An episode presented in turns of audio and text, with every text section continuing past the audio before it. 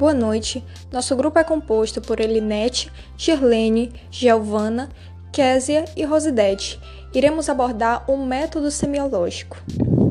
As metodologias de ensino consistem em temas relacionados à formação de todos os professores, acrescentando a concepção que pode ser aplicada técnicas e mecanismos didáticos visando a construção de possibilidades que potencializem de forma significativa a aprendizagem.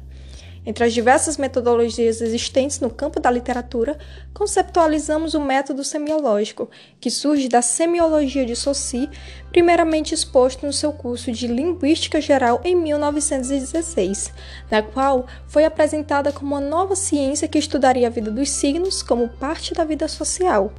Saussure propõe uma semiologia maior que a linguística, onde desse conta dos processos de representação, significação como um todo, sendo a linguística uma parte dessa ciência na qual daria conta da linguagem verbal.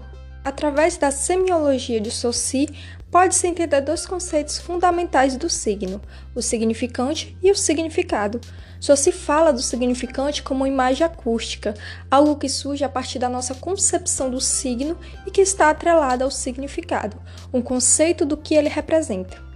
Isso se dá de acordo com o um princípio fundamental, que é o da arbitrariedade. Sendo assim, a relação do significante com o significado é arbitrária, definida a partir de uma convenção social.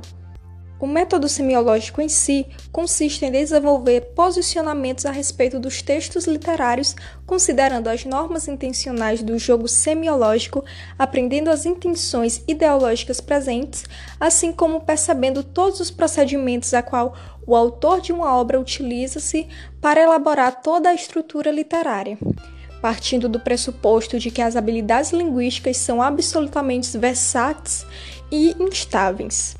As práticas sociais, assim como todas as formas comunicativas humanas, compõem-se de forma bem variada e, sobretudo, sofrem influências acerca dos conteúdos individuais de cada um. No que tange às vantagens do método semiológico, vale ressaltar sua diversidade em recursos. É um método que busca compreender tanto a literatura clássica como a mais popular, utiliza para a compreensão do texto não só as palavras, como também imagens e etc. O método consiste em fazer do aluno um leitor crítico. Ele viabiliza debates dentro da sala de aula, onde o aluno pode, sem censura, expressar seu ponto de vista. A aula passa a ser dialógica e permite ao aluno a visão que um texto pode sim ter várias interpretações e que suas opiniões podem convergir ou não com as do autor. É uma metodologia de caráter formativo, à proporção que o aluno exerce sua criticidade sobre o texto, o mesmo pode perceber as ideologias presentes nele e debater com responsabilidade sobre. Vale lembrar que o método busca, antes de tudo, a interação entre o texto e seu leitor, no caso, a conversação entre texto e aluno. Boa noite.